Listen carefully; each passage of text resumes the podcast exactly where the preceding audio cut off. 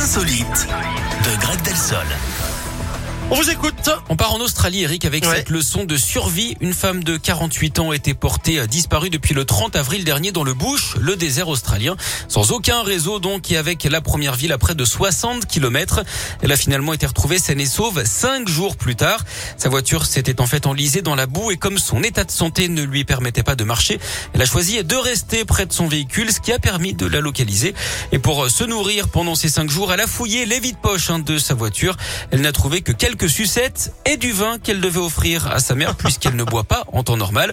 En même temps, Et là, les- elle a bu. un petit peu, oui, pour s'hydrater. En Ouais. même temps, les sucettes, ça permet de ne pas voir ses espoirs s'user. D'ailleurs, Eric, est-ce que vous savez ce qui peut arriver de pire à un marchand de bonbons? De quoi? Non, je ne sais pas, Greg. Ah, de, de, de, euh, bon bec, euh, je sais pas, non. De se faire sucrer sa marchandise. Merci beaucoup. Allez, on se retrouve à 11h.